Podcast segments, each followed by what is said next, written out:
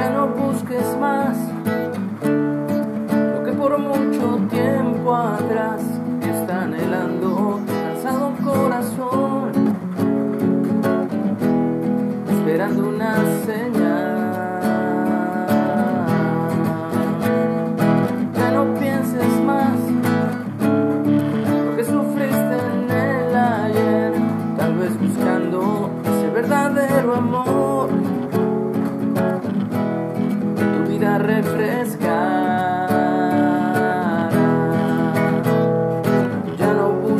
busques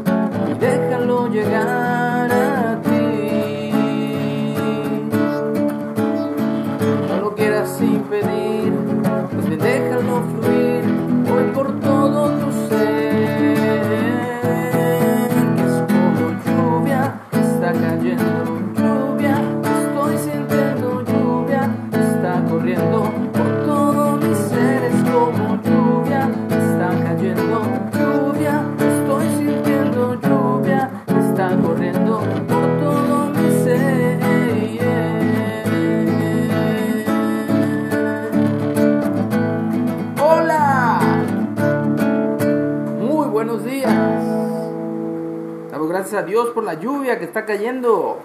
Es como lluvia, lluvia. Su presencia a nuestras vidas es como la lluvia que refresca nuestra alma sedienta. Es esa sensación de que cuando todo podría ir mal, Él aparece en nuestras vidas para refrescarla a través de su palabra, a través de su presencia, a través de personas que Él mismo pone en el momento oportuno para hacer de nuestra vida algo mucho, mucho más llevadero, mucho, mucho más feliz. Estamos en la lectura del libro de Mateo, el libro o el Evangelio de Leví. Hoy vamos a comenzar el capítulo 25 y Yeshua viene hablando desde el capítulo 18, bueno, un poquito más, desde el capítulo 20, sobre el reino de los cielos, sobre el establecimiento de, de Él, sobre su regreso, sobre las señales del fin y comienza en este eh, capítulo con el título Parábola de las diez vírgenes o de las diez doncellas puras. Dice, entonces el reino de los cielos será semejante a diez vírgenes que tomando sus lámparas salieron a recibir al esposo. Cinco de ellas eran prudentes y cinco insensatas. Las insensatas, tomando sus lámparas, no tomaron consigo aceite, mas las prudentes tomaron aceite en sus vasijas, juntamente con sus lámparas. Y tardándose el esposo, cabecearon todas y se durmieron. Y a la medianoche se oyó un clamor. Aquí viene el esposo, salid a recibirle.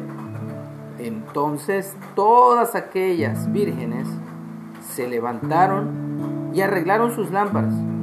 Y las insensatas dijeron a las prudentes, Dadnos de vuestro aceite, porque nuestras lámparas se apagan. Mas las prudentes respondieron diciendo, para que no nos falte a nosotras y a ustedes, vayan más bien a los que venden y compren para vosotras mismas.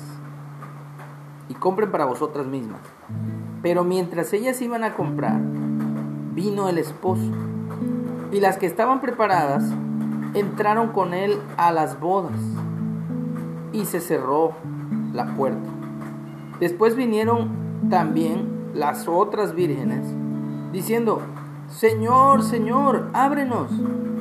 Mas él, respondiendo, dijo, En verdad os digo que no les conozco.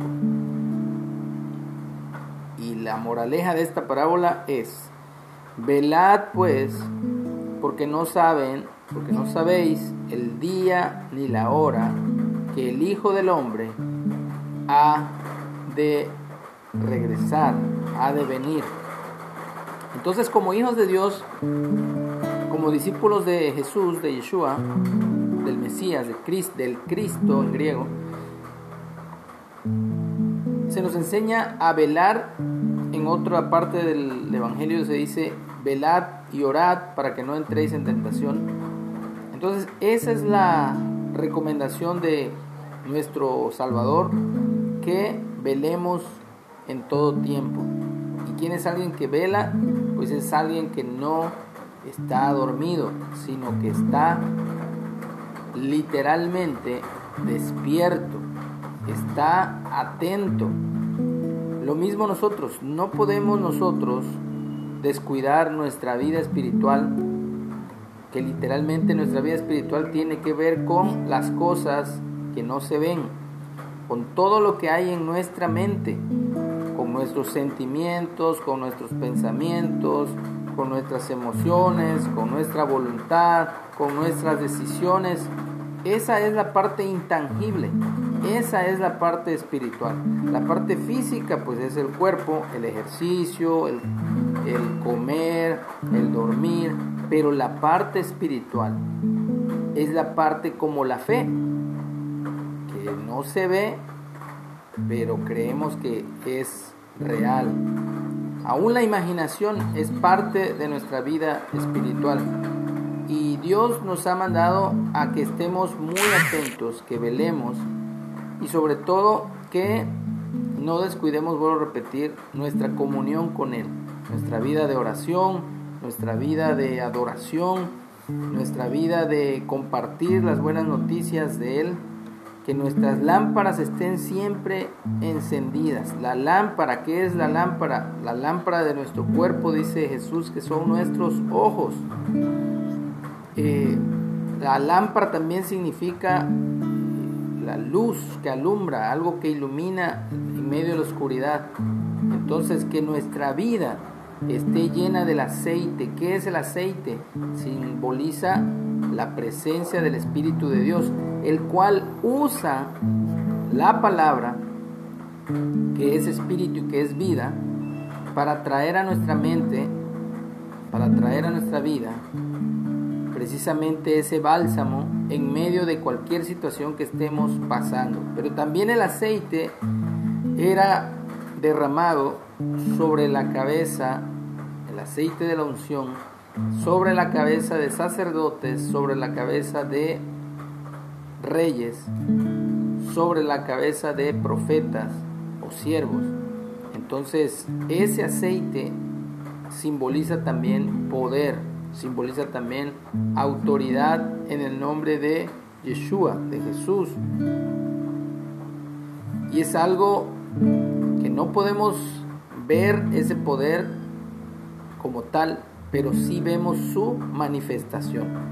Entonces, que nuestra vida esté siempre llena del poder del Espíritu de Dios para soportar cualquier circunstancia, para poder salir victorioso en el nombre de Jesús. Porque es algo que no puedes ver, pero si puedes tú creer, lo sentirás en tu interior,